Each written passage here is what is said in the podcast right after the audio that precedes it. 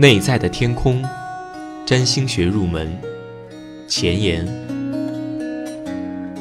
二十世纪五十年代的时候，我还是个小男孩儿。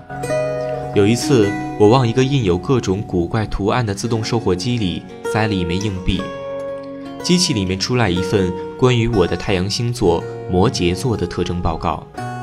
基本上，他说我是很害羞和紧张的，并且将来没有任何人会为我激动。不过他还说很实际、勤奋，将来可能会很有钱。我就用后面这部分来安慰自己。现在回头来看，我觉得这份报告让我的成长倒退了六个月。害羞和紧张，的确没错，这说到点子上了。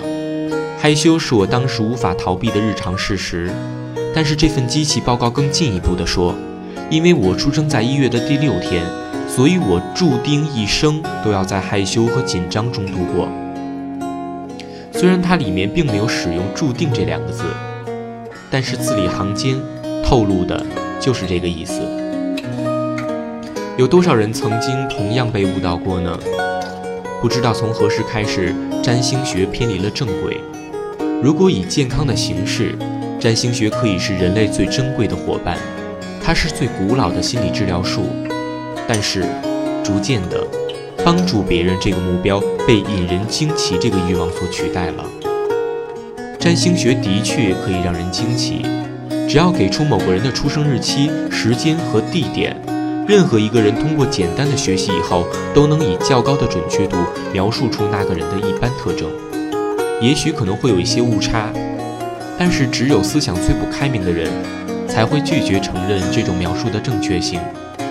问题是在这样的描述中，到底有谁得到了帮助呢？当然不是那个来问的人，因为他已经非常了解自己了。这样的互动最多不过是让客户感到开心，而占星者的自我得到了满足。而这样的过程产生的最大坏处，可能是这个人的一些令别人不快和令自我挫败的部分被禁锢和强化。我当然会优柔寡断，因为我是天秤座的呀。其实占星学可以做的比这些要多很多。一个人的出生星盘是一个丰富的、充满生命的陈述，它充满了洞见、指导和警示。它描述的不是一种静态的宿命，而是一种流动的生命形态，充满了选择和风险。一个好的占星师不仅会让我们感到开心，还会激励我们去过更完整、更自信的生活，让我们获得一种更深的目的感。使我们对惯用的自我安慰的谎言更警觉。现在，距离我将硬币放到自动售货机里，并了解摩羯座的特征这件事儿，已经过去很多年了。这些年来，我大部分时间都在学习占星学，让他来教导我。最开始的时候，书本是我的老师，但是我越研究人，我就发现跟人们相比，书死板的很多。我在发生改变，但是摩羯座并没有发生改变，看来有什么地方不对，所以我就停止了读书，开始了观察。慢慢的，我意识到，占星为我们带来的不是答案，而是问题，而我们可以给出自己的答案。那些很多世纪以来想要通过我们的出生星盘决定我们行为的占星家们找错了路。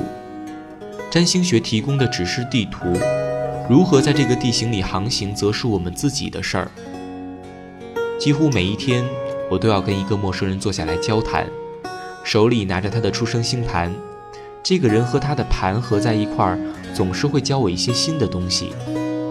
他们中有些人是精神科的医生，有些是磨坊工人，曾经还有两个是妓女。我通过占星学会了去看到不同境遇表象下面的共同特征。我认识到这些共同特征中最普遍的一点，就是每个人都有让我的生活变得不一样的渴望。我也学会了去帮助人们成长，让他们能够以更快乐的方式来回答自己的问题。成长才是关键，这就是区分真正占星学和算命的地方。一个天秤座可以去学习做决定，一个摩羯座可以学习去放松。发生这样的转变是每一个真正的占星者的目标，而对于一个算命先生来说，发生这些转变是令人丢脸的。这是他的系统里不受欢迎的漏洞。需要一种新的占星学吗？也许吧。我们都站在前人的肩膀上。我尊重那些创造了我所从事的这个领域的传统的人，但是这个传统按照现在的样子发展，已经变得阻塞和僵硬。现在，我们已经准备好再向前一步，我们准备好去提炼这些符号，将它们看得更清楚，以及更清楚地看到它们与人类体验潮汐涨落之间的和谐了。任何读这本书的人都可以学会使用占星学。虽然真正的技巧需要通过经验来积累，但是一直以来笼罩在这门艺术上的神秘光环，不过是一层烟雾。占星学是一门技术，不过它是关于生命的技术。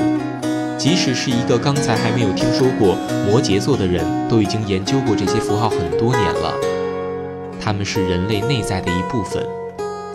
我们在这里学习的不过是一门新的语言，这门语言的形式可能会有些陌生。但是其背后的含义就像呼吸一样平常。那我们为什么要学习占星学呢？这是因为占星知识加上一张准确的出生星盘，可以极大的提升我们的敏感度。它是我们生活的罗塞塔石牌。罗塞塔石牌是一项幸运的考古发现。根据罗塞塔石牌，一位法国人于1821年才第一个译解了埃及象形文字。它能够解开密码。我们生命中的混乱、痛苦和看似的偶然性，可以在我们眼前化为一个有秩序的系统。而一旦我们掌握了这个系统，我们就不会花那么多的时间在生命的河流里逆流而上了。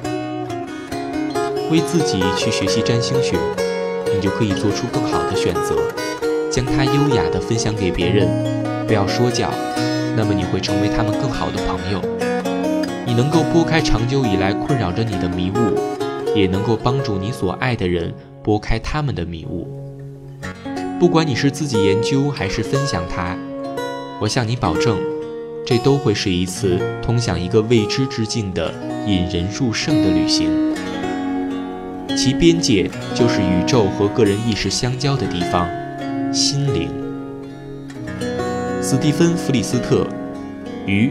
北凯罗来纳州教堂山。以上就是我们第一期的内在的天空。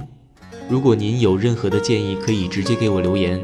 我们下期再见。